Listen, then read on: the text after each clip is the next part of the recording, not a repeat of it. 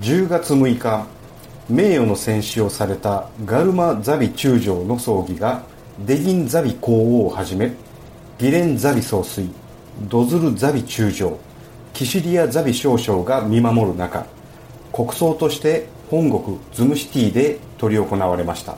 その中深い悲しみに落ちた国民に向けギレン・ザビ総帥による演説が行われました。それでは国葬が行われたズムシティからの中継です。はい。私は先日ガルマ中将の国葬が行われたズムシティに来ております。ギレンザビ総帥はこの日絶大な人気があったガルマ中将の戦死に深い悲しみに包まれた国民や全将兵に向け悲しみを怒りに変えて立て国民よと演説を行いました。今ズムシティはジオン公国独立を胸に誓い一丸となっている様子です。中継は以上です。はいありがとうございました。この悲しみを怒りに変え独立を果たしたいと思います。さて次はスポーツの話題です。番組の途中ですがミノフスキー粒子が戦闘濃度のため番組の内容を一部変更してお送りいたします。夜のゆいろく聞いてください。ゆいまるでした。土井秘伝の？秘伝土井秘伝の？秘伝みんなで真剣にダムの話をするラジオ番組。略してガンダムラジ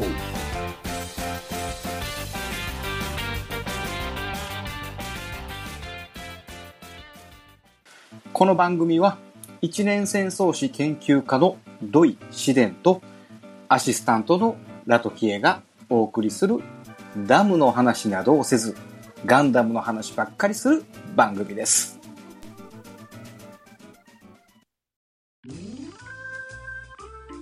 はい、それでは前半トークいきます。えー今日のラトキエさんたちはこいつらです。はい、ショルダータルです。ムッシュ・マクミラーです。はい、この二人です。やっぱりムッシュ・マクミラーだったよね。ムッシュ・マクミラーねムッ。シュ、ムッシュに解明、解明したんですか？うん、いいと思うよ、それで。ちょっと、ちょっと今押してますね。なるほどね。じゃあ出る番組によって名前変えたらいいんじゃん。ああ、なるほど。うん。でも、あったくさんはもうこっちで松井秀喜でいいんじゃねあ、もう松井秀喜で通しましょうか。うん。すごいな、この番組松井秀喜出るんやって思ってはる人おると思うで。ほいでうんとか言うとったら大丈夫です。あ、いてるわ、いてるわ。うんすごいな、この番組って思ってる人が出てくると思いますので、頼ますわ。えー今日は10月6日です。はい。10月6日って言いますのは、えー、とガルマの国葬があった日ですね。はいはいはいはい。はい、ガルマの国葬。ガルマの国葬といえば、ガルマの国葬といえば坊やだからさ。坊やだからさんですね。まあ、その坊やだからさんの話、ちょっと後でさせてもらおうと思うんですけど、はい。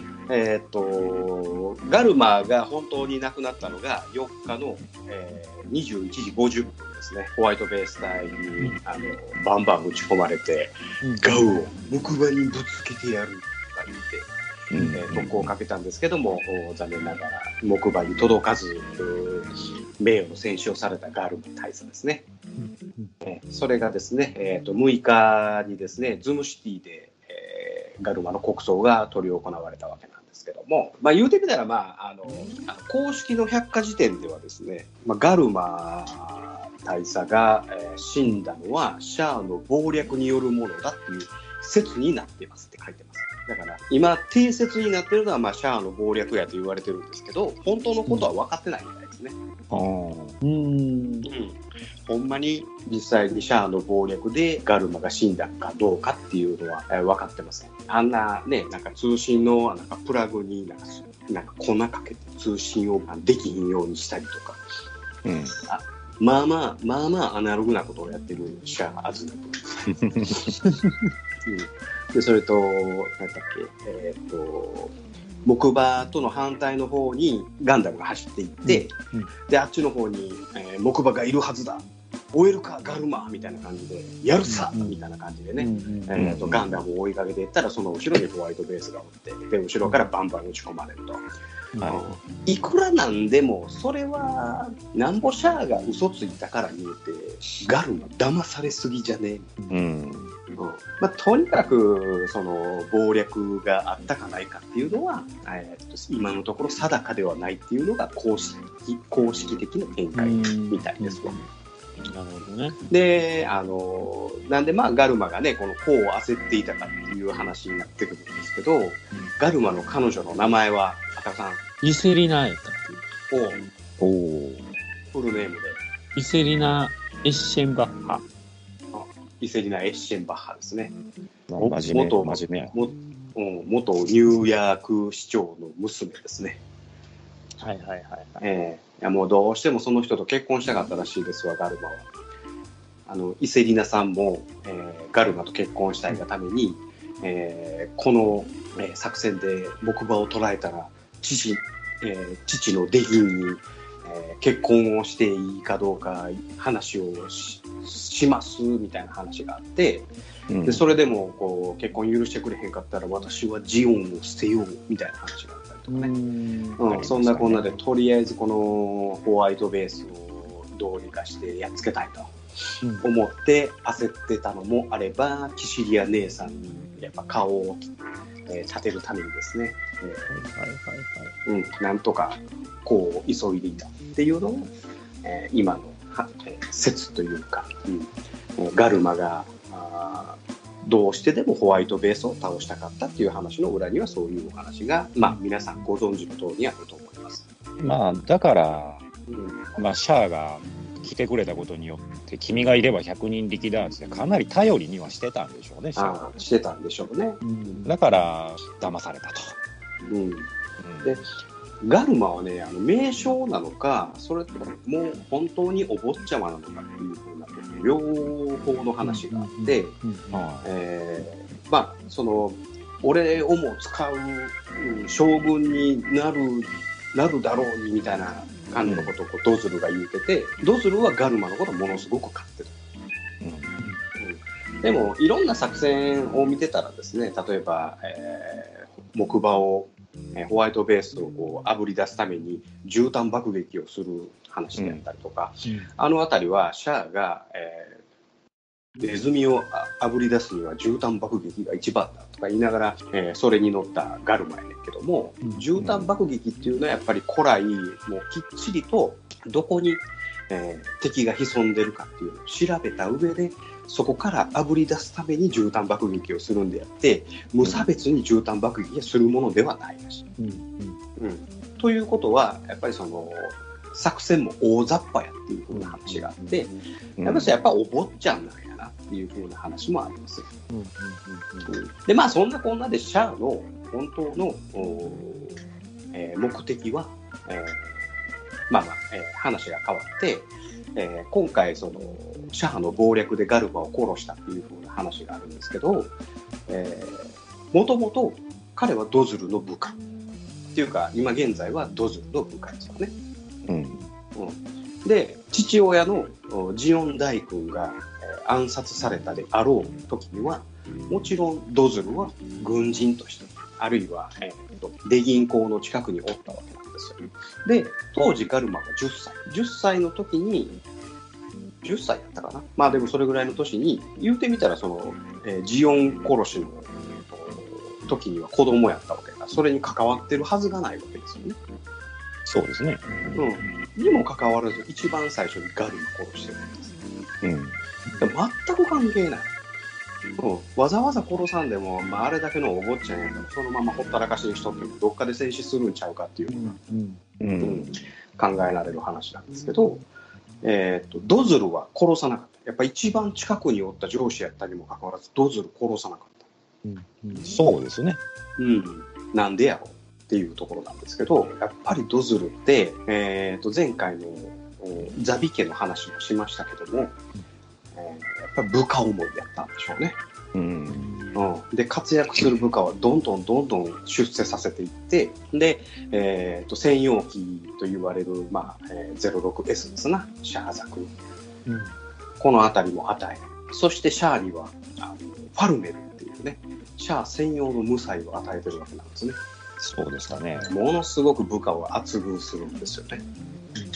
うん。で、あの、新松永もそうですわね。新松永とドズル言うたらもう、すごく親友と言っていいほどの仲。うんで、それにはね、あの、白老の、あの、えー、06R1A 与えたりとか、はいやっぱりね、もう、生粋のエースパイロットにしか与えられへんような高機動型ザルをどんどん与えたりとかしておりますんでね、うん。やっぱりこう部下をには厚遇するっていうのがドズル。やっぱそんなあの部下から慕われているドズルを殺すのはやっぱちょっと忍びないないうので、やっぱりシャアも手出せへんかったんだろうなと。うん。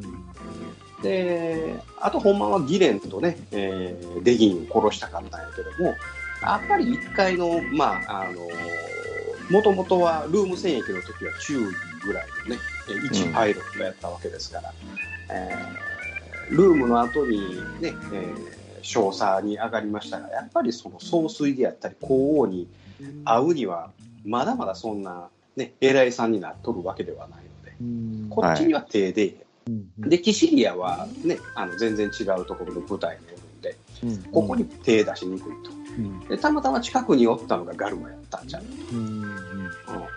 うん、で、ガルマ殺そうかっていう風な話になったんかなっていうところなんですけども、はい。ね、えー話は国葬に戻って、えーギレンの演説があって、えーとあるバーでシャアが、坊やだからさっていう風な、こう名台詞う。うんん。ありますもんね。あれは、あの、我々のガルマは死んだ、なぜだみたいなね。坊やだからさ。うんあれはほんまに坊やだからさっていうのはガルマに対して言うたのかっていうような話ですよ。ああ。うん。実際、誰に、そうそう。本当は、本当の言葉遣いで言うと、なぜだ坊やだったからさっていうのが正解なんじゃん。う。うんん。あれ、ま過去形ね。過去形ね。はい坊やだったから、もう死んでんねんからさ、坊やだったからうん死んじゃったんだよっていう、坊やだったからさっていうふうにやったら正解なんかな。坊やだからさっていうのは、よくよく考えたら、自分のことを言うてるんじゃないの。シャア・アズナブル自分のことを言うてるんじゃないの。シャア・アズナブル自身が自分が坊やだったから、あいつを殺してしまったんだっていうような意味合いも含まれてるんじゃないかなっていう。のがよくよくあそこの画面を画面というか画像というか歴史映像を見たら、えー思う思うというかつくづく最近そうなんじゃないかなってういう、ん。確かにその説が有力なような気がしますね。うん、だから若さゆえの過ちを認めたくないもんだな的な話をまたまた2回目やっちゃったんじゃねえのシャア・アズナブルっていうっていうのが、まあ、ガルマ国葬の中で見えてくる話なんじゃないかなとはい。思います。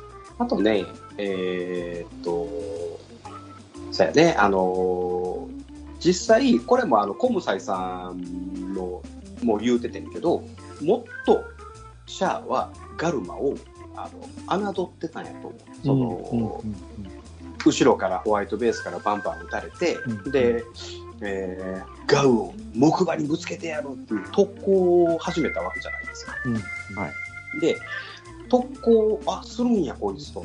あのー、測ったな、シャージオン広告に栄光あれ言いながら死んでったわけでしょ。うん。うん、でも、本当のシャアは、実は、あの、あたふたするガルマを見たかった。うん。うん。あーうん脱出装置はどこにあるんだ火事が効かないどうやって逃げたらいいんだあー姉さんみたいな感じではい死んでいってほしかったにもかかわらず、あの立派な軍人を演じて死んでいったわけじゃない。ですかそうですね。あーそれ見てああちょっと殺す相手間違いだなって言って反省してやっぱり俺は坊やだったわ。うん。ガルマより坊やだったわっていうような形でセリフがああいう風なのが出てきたんじゃないかなっていうのが、うん。コムサイ先生の話を聞き、えー自分でも分析した結果うん。こういう風な結論に、えーうん。達しましなるほど。た、はい、どうですか？確かにあの死に方には、違和感っていうか、ガルマらしくない死に方をしたなっていうのは、思ってたんですよね。最後にな、うん。最後の最後に男見せたゃかっこいいやん。ら腹、腹くくってうん。突っ込んでったからね。ねで、まあ、その後のあのイセリナも突っ込んでったけど、ああ、一斉になんかどこに突っ込んでったっけ？あれ。イセリナ恋の後もガウでガンダムに向かってガンダムですね。うん、ガンダムが再起不能にした唯一の民間人だからね。うん。ガルマ死ぬ時になんか胸騒ぎして、行かせてくださいみたいな言ってなかったんですかね、あれ。あれはあれは、死んだ後じゃない？死んだ後？あ、ああ死んだ後あれ、死ぬ前出撃した後に追っかけたかったんでしょ。ああそうか。ほんあ。で、胸騒ぎがする言うて。で親父のお父ちゃんに思いっきりどつかれて、ああ、バシ思いっきりね空を舞うみたいな。ねあの、確かあの殴り方、飛び方は80年代っぽいけどね、やっぱりね。その、あの、裏剣でどついとったもんね。はい裏大体あの、ほら、女性はなんか裏で叩くみたいな、そういうね。ああ政権でどつくとやっぱりこう、うん。なんちゅうの、ね。鼓膜破れたりね。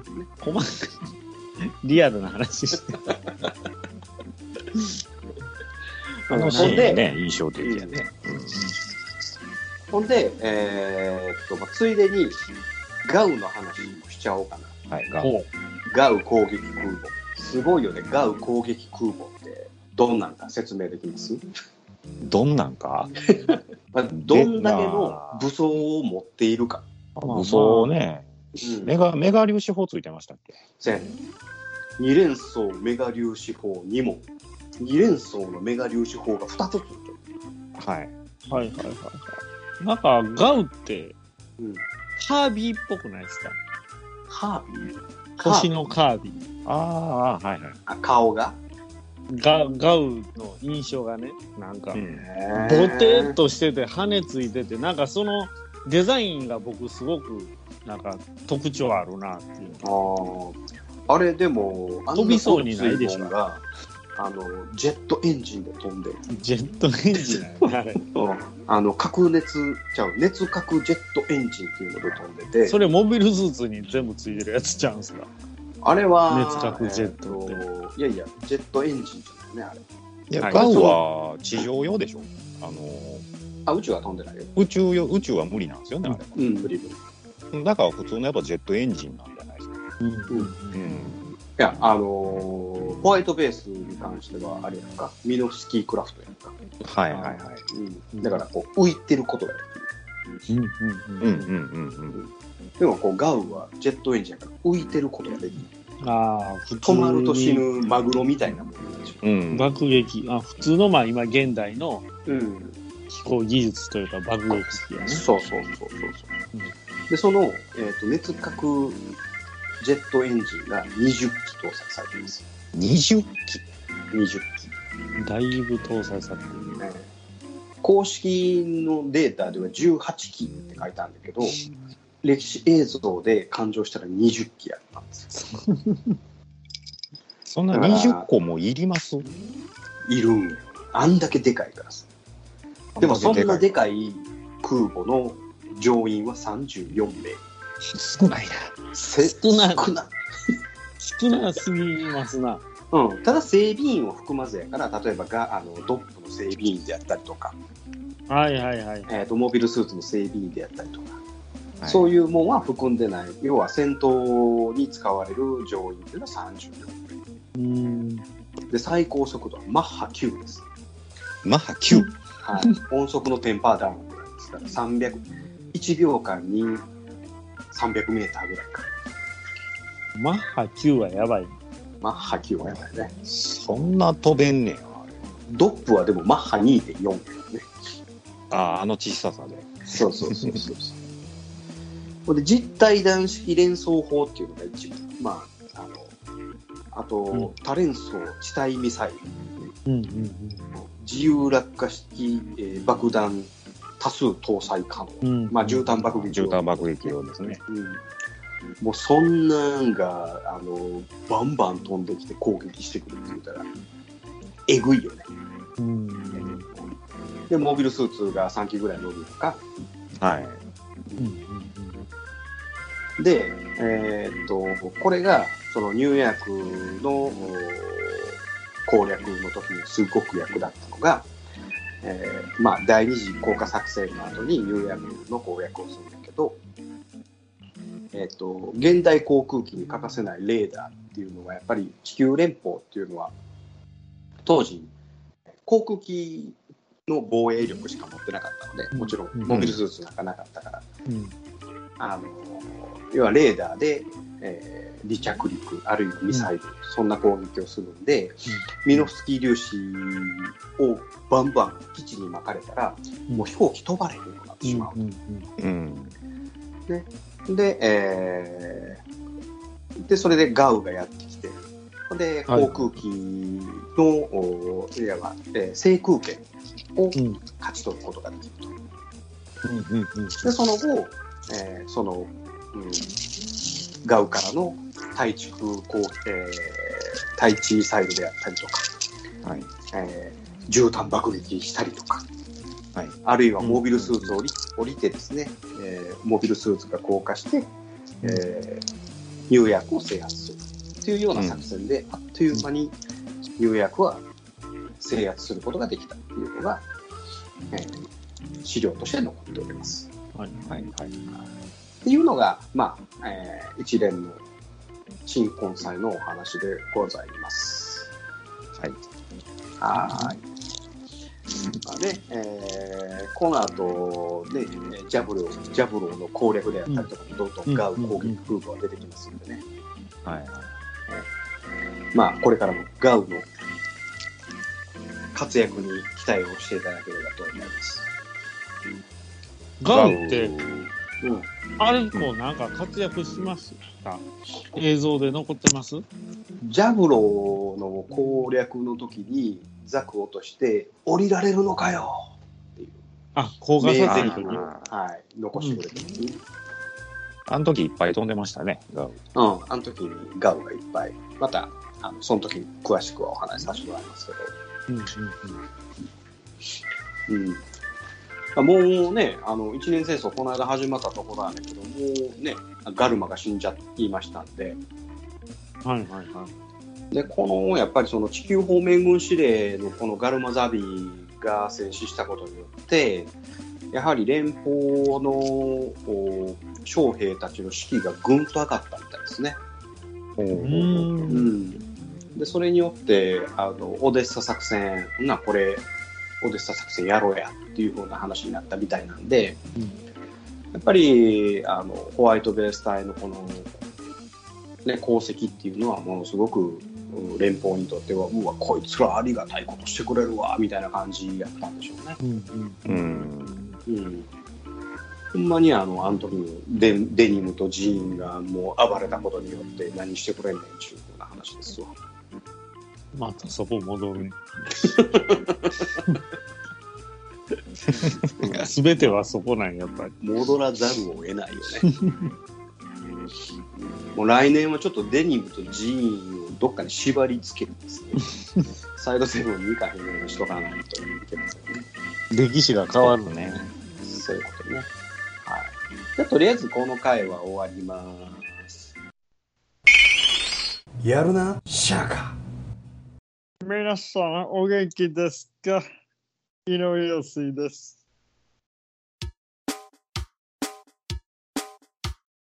配信するよ夜のゆいろく。本当だべしいいんでしょう。はい。バリバリ夕張夜のゆいろく。そんなこんなで知らんけどいや。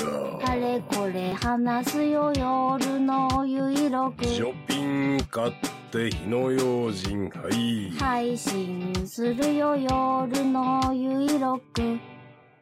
それでは皆様聞いてみ見てね はい、それでは後半トークですね。南の帝王会しようか。南の帝王もなんだかんだ見てますね、やっぱり。うん、俺を見てるわ。一番僕好きですね、あれ。なあ、あの、うんなにわ金融道は、あの、映画嫌いやねんけど、一通り全部見た。読んだけど、漫画は読んでないけど、南の帝王は、あの、な、やっぱ、あの人がいいね、誰だっけ、あの人。竹内力。ああ、そうそうそうそうそう、あの人がいいよね。あの、ジュニアがやってるやつあるけど、あれはいらんけどな、思んないけど。あのやものがねっぱりね。。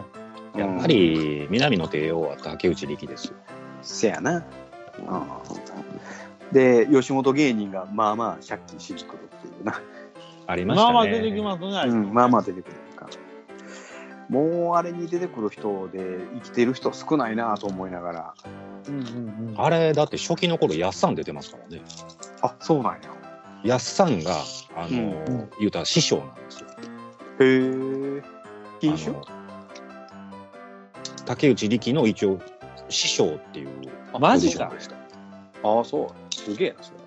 なんかね、竹内力の親父が、えーうんまあそのばその映画内の設定でね、うんうんおおやっさんがそのやっさんから借金して返せなかったうん。でえらいことになってなんかうん普通やったらなんか目の敵みたいな扱いになるじゃないですか子供からして、うん。うん。はいはいはいはでも逆になんかあの俺に金融道教えてくれって言ったとい。うん。でそっからもうああっこまでなったっていうなんかそんなん言うてましたよなんかへえ。やっさんがあんな映画出てるって珍しい話ですよそんなんろくに撮影の時間に来るか来えへんかも分からへん人やのう まいね。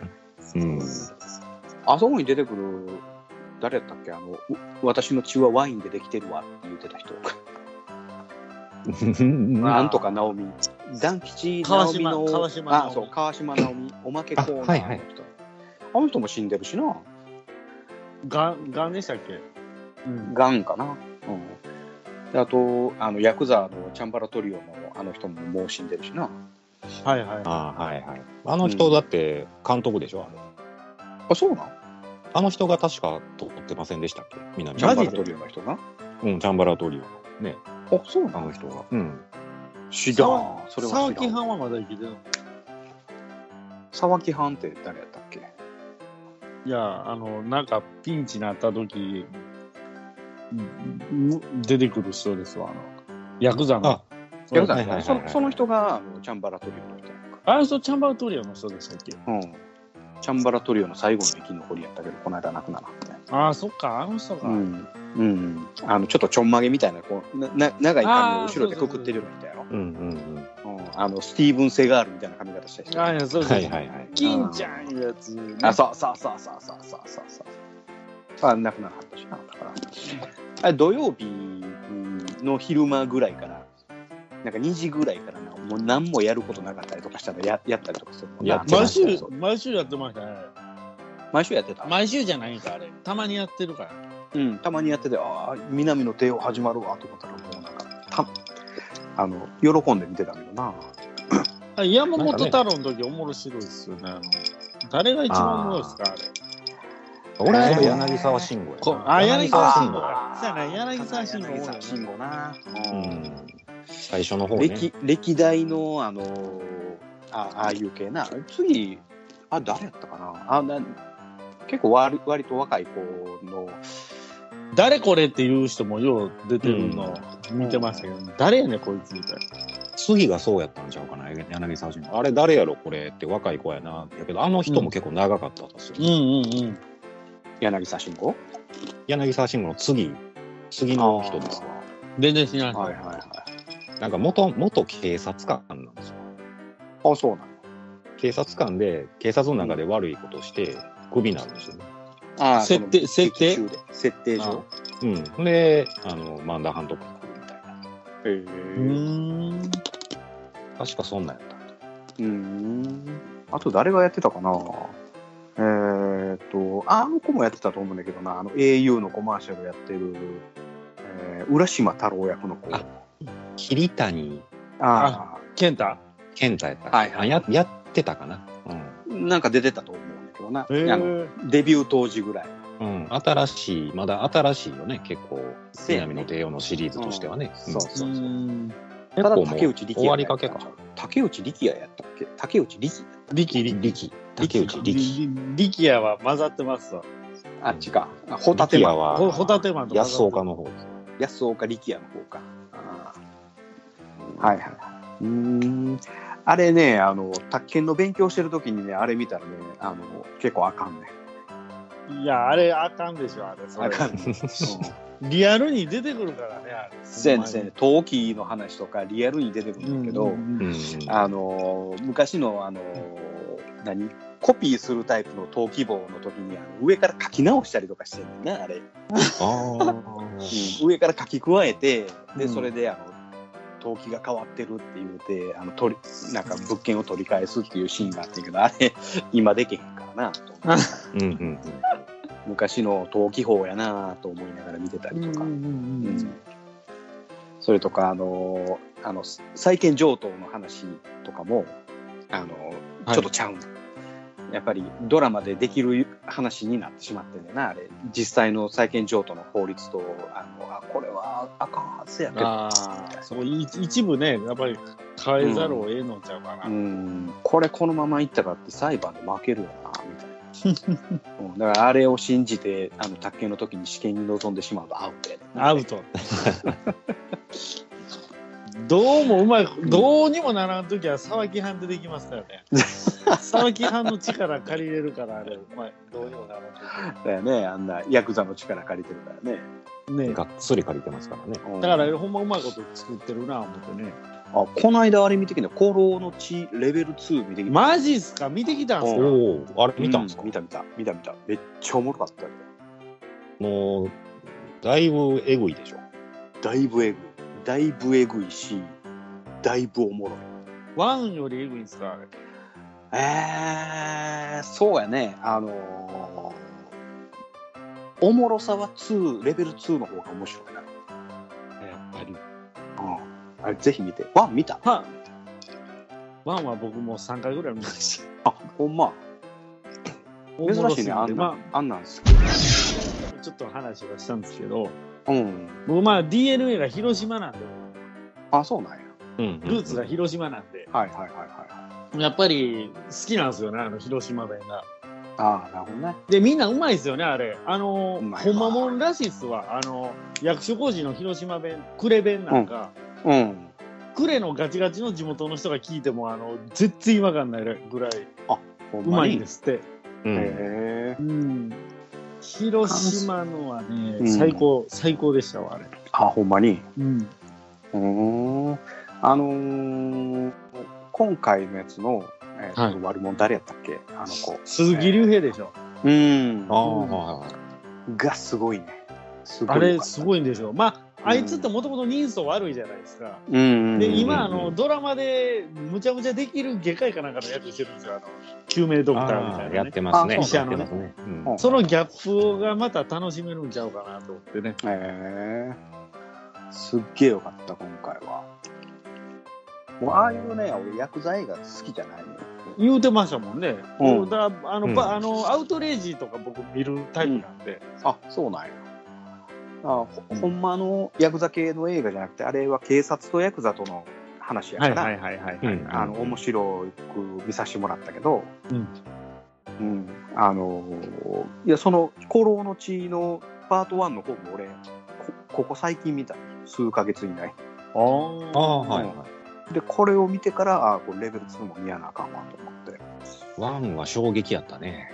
衝撃やあったね。れはね、もうだって、ワン始まった瞬間、豚のクソ食べさすとこから始まるからね。そうやったね。あれ、鶴瓶の息子でしょああ鶴瓶の息子やねあれれ。うん、あれね。うんえ、マジで？あれ鶴瓶のの息子息子や。あの、チンピラみたいなやつ？いやいや殺されるやつね。殺されるそうやつ。ああ、マジか。うせやん。うんそんなんしなかった。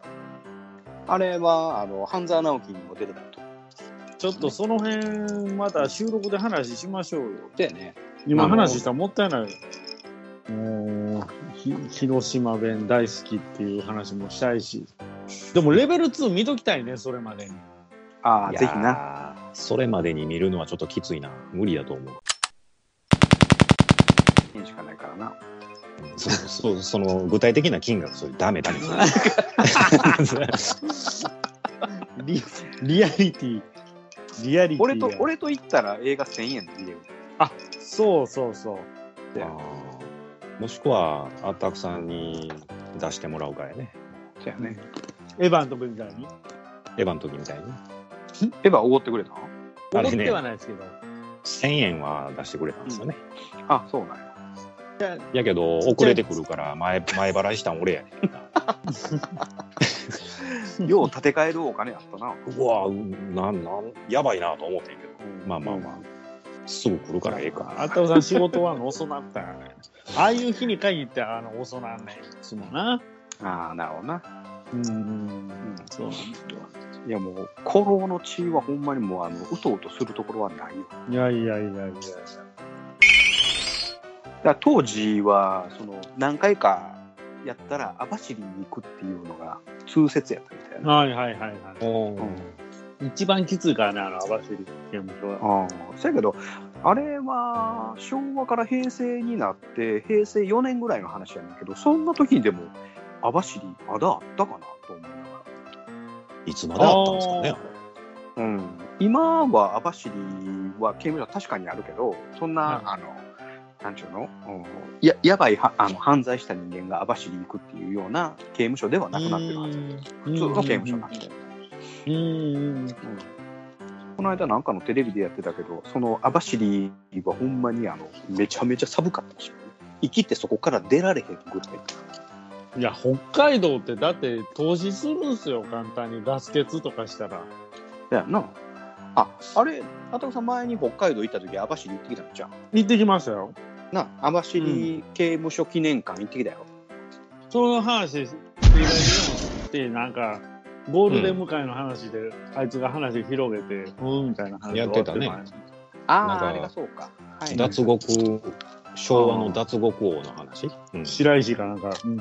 あうんうんーそういえばそんな話してたな。なんかあの、上上から逃げる人形あったりとかしてたやんか。そうそうそうそう。うん、浪人で置いてあるの。ああ、そうやそうやそうやそうやそうやそうやそれをなんかこの間、アマプラの北野た北野誠か。北野誠のお前ら行くなっていうなんかホラー系のドキュメンタリー見てたら、なんか網走の取材やってたから、それ見てた。へえ、あ、ほんまっすか。北野誠ってまだ懐かしいな生きとるんすね。懐かしい名前出てる見。てる。北野、北野誠。今、全部、干されてから見てないですよ、全然。干されたもう十数年前やからね。だいそこからぶ前ですね結構、うん、あの復帰してアンダーグラウンドで活躍してるタレントとして。で、あの人も、あの、あのめちゃめちゃやばい心霊スポット、ずかずか行くタイプやから。うん めちゃめちゃやばいところに結構行ってる。もう俺にはもう捨てるものがないぐらいの感覚で、なんかドキュメンタリー撮ってるから、それがめっちゃ面白い。そういうことね。もう、あの、うん失うもう亡くなった人間ほど強もないですから、ほんまに。そうやね。うなんか、あの、廃墟に夜中行って、うん。5、6人ぐらいで行って、なんかものすごい変な、あっちからドーンとか、あっちからゴーンって音するのを、音の方向にダーッ走っていきよね、なんか。こいつら本気やな、ってで。大概ああいうのってさ、あの、あの稲川淳二とかやったら、はいはいはいはあのそ売れてないグラビアアイドル連れてってキャーキャー怖がらして、い。でですね、大体。怖いやらなんやら言わすいうようなそんなんが多いけど上等手段ね、それ。うん北野誠の番組にそんなんアイドルなんか出てけえへん ガチなやつ。うん、おっさん二人でなんか変な音する方にどんどんズケズケいっておるから。バリおもろいね。見てるこっちがおいおい大丈夫かって思うようなそうそうそうそう。流れですね。うん。さっきこの扉開いたよなみたいな。な あかんやつや。開いたよな。ちょっと待って見とこう。また動くかどうか見とこう。みたいな。いやいやいやいやいや。ほんでまたその場から去ったらまたその扉ダーン閉まんねやんか ほんでまたそっちに向かってブワーっていくねこれ閉まったよなみたいなあかんやつやんか。こいつめっちゃ強いななんでそんなアグレッシブなんですか、それ。割りすごかったよもうさすがに怖いなハート強いもうじゃあ、あ怖いなの、こういうのを一切信じませんっていう人いてますやん。うんおるおるおるでも、皆さんどうですか？僕は信じる方よ。いやまあ、しんまあ信じるっちゃ信じますけどやっぱり、うん、そういいうやのは、実際にそういうなんか、別に霊感が強いとか、うんそういう心霊体験をしたとかいうのは僕ないんです、ほぼ。ないですね、僕もないですわ。ほぼないんですけど、信じますね。う。うんん、僕はね、あの、昔はよう見とったんですよ。え？え？うん。でも信じない。なんかそういういええ一定の時期っていうのもあるあるんですけどね、そういう。あったね。小学校の高学年から社会人2年目ぐらいまではあったけど、そっからはもう白目が濁ってきたから、もうさすがに感じなくなっちゃう。え結構長いっすよ。ちょっと長いですね、期間としては。もうだからバイト先で自殺した人を見たりとか、え？いろんな話を僕は持ってるんですけどね。話したことはないですけど、はい。シャレならん。えマジっすか？そんなもんですよ。え、自殺現場に遭遇したりとか？いやいや、自殺現場は、あ、それはまあ、あの、なんていうんですか、その、飛び降り自殺したところを見に行ったこと、見あ見たことはありますけど、その、んなんていうの昔バイトしてたカラオケ屋で働いてるところで、何にもそういう、あの、出るやら出えへんやらっていうふうな話を聞かんと、あれ、ここってもしかしてこういう例出ませんって、こう、あのフル株の人に聞いたら、あ、誰かから聞いた？みたいな感じ。うん。うん、そういう人出るって聞いたことあるけどね、みたいな、そんな話あったりとか。うん。うん、昔 JR 奈良駅の近くに、奈良国際ホテルっていうホテルがあって、はい。うん、で、そこにあの、えーカラオケ屋があったんですよね。そこでバイトしとったと。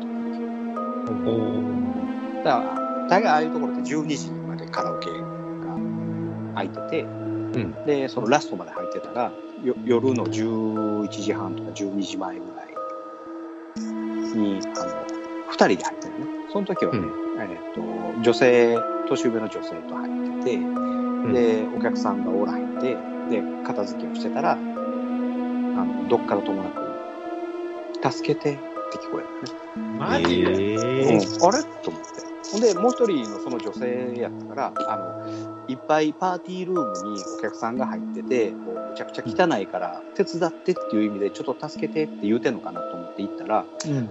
もうそこはもう、あの、片付けが終わってて、あれ？あの、その人、え N さん、仮名を N さんとして、N さん、うんあの、さっき、助けてって言いました？って言ったら、いや、もう片付けたし、これで終わりやで。あ、そうなんや。ほんだら、あの、いや、さっきね、助けてって聞こえたんですよ。あ、そうなん？そんなん言うてへんで、みたいな感じだったから。で、うんまあ、それはそれで終わって。で、うんあの、全く誰もお客さんがいい日、別の日に、あの、とあるところに、とある部屋が閉まってて、で、中が暗い、電気つけてないので暗かった状態で、うん、で、えーその横を通ったら女の人が座ってるのが見えて、服装が、ね、赤いスカートで白のブラウスで肩までの髪型の27歳ぐらいの女性が座ってじーっとしてて、で、ぼんやり、なんかこう明るい、明るいというかぼんやりこうなんかこう、なんか照らされてるような感じになって、あ、お客さんおるわ、と思って見たら、あれ、お客さんなんか入ってる状態ではなかった。ほなさっきの誰やったんやろうと思って見に行ったら誰もいや、さっきね、こんなん見たんですけど、言ったら、ああ、そうなん。そういえばな、そんな格好をした人が十数年前に地下の、えーバーで自殺してるのが、このホテルでは噂があってとかって、あ、そうなんすか、みたいな。っていう風な話があったり。まあ話せば長い。まだまだこの話は続くんです。ガチですよ。ガチなやつですね。うん、それはもう大学の3回生か4回生の頃、そんな話があったりとか。マジで、あ,、うん、あとは、あの、ウグイスの滝ってご存知？奈良、奈良、ああ、はいはい。うんうん三日、えー、違うな、あそこは、高円山か。奥山ドライブウェイでしたっけ？そうそうそうそう、奥山ドライブウェイから高山、高え？奥山から高円山の方に行く方に途中に、ん。えー滝があって、有名ですよね、あそこね。うん、そうそうそう。そこは、あの、心霊スポットやってるから、行こうと思って、うん。その、カラオケのメンバー4人で、車2台ずつ、2台で2人ずつ乗って行って、う。ん。で、じゃあ、あの、肝試しに行こうって言って、その、さっきの N さんと僕と車乗って、で、もう一人後ろが、えっ、と、A さんと、えー違う女の子が乗って、2台で行って、荷台で行ってる最中に途中で車がドーンってなってえ？何やと思ったら別に何もぶつかってないしあの何のあの異変もないねんけど、うん。ただ一つおかしかったのが車の後ろのガラスがものすごいひびがある。ええ後ろのリアガラスっていうのは強化ガラスのはず。うんうん。強化ガラスって割れたらどうなる？粉々になるんですかね。粉々になってバラバラになるはずや。うんうんううん。ん。で日々は粉々になってるんだけどそれがバラバラに飛び散ってないミシミシっていう、へーその面を保ってフロントガラスの割れ方ですよね、それ。フロントガラスはあれあの間にフィルム挟んでだから飛散しないでしょ？形残ったままうん日々だけいくじゃないですか。フロントガラスは強化ガラスじゃないんであのクモの巣のように頭突っ込んだりとかしたら放射線状に割れる、ななりますね。でも後ろは強化ガラスやからうん。バラバラになるはずやねんけどうん表面は残ってるんですね。つるっとしてて中だけ響いてええすっごい絶妙な状態で中残ってて、うんうんうん。別に押さえても別にバラバラってならないからなんで？みたいな。不思議こんな状態になるっていうようなあの状態になって。ほらこれはまずい予兆なんかなと思いながら、うん。その1台の車をあのコンビニの駐車場に置いてもう1台の車でやっぱり行こうってなってそのうん。ああ、ウグイスの滝に大んや、それ。向かいましたはい。あらもう大変でしただって警告やったんでしょ？多分そうですれね。うんっていうようなお話もあったり、いっがぱいありますね。だからこれは、うんえー来年の夏にしようかな。来年の夏ね。う んだいぶ先や。ホラートーク集。いや、マジでは、いそんなんが、ガチでできますやんか、その、その回ね。こんだけあうったらん、いっぱいあるのよ。その前住んでた家も、なんかね、あの、おかんの部屋、僕の部屋、お姉の部屋、別々に、あの、の例が出てええおかんの部屋は、えーサラリーマン風の男性が出て、俺のところは、その奥さんみたいなのが出て、お姉の部屋は赤ちゃんがええええ出る。家族で出てくるっていう。それもバラバラに。で、ずっと耳元で囁くっていうね。えあかんやつやね。だから、よう高校生とか中学生の時は、金縛りに終わって、で、目開けたら、目の前に、あの、女の人が、もうほんまに、めっちゃ近くにおってはいはい。上からと覗き込んでたりとかね。ガチで怖いな、そそれは。またいだりとかね。で、またいで、階段を降りていって、2、3人トトトトトトって階段降りていって、下でにゃにゃにゃにゃ喋ってる。ほんで、ああ、おかんとか、おかんかな、お姉かな、と思いながら。で、次の朝それ前住んでた人ちゃうんすか、それ。前住んでた人というか、前、いや、そこは新築で入ってるから、ああ、えうん、そんなんおれへんはずなんだけどね。えそんなんがあったりとか、なるほど。うん、ですわ。いや、シャレならんな。うん、終わろうか。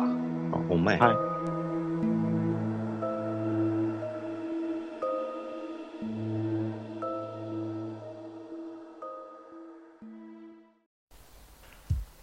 はい、今回は私同志伝がガンペリから落ちます。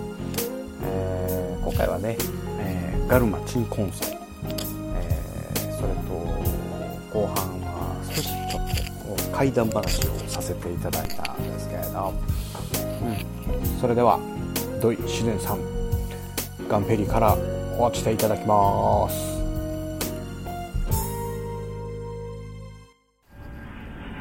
怪談話は一人では聞かないでください。エンディングで言うな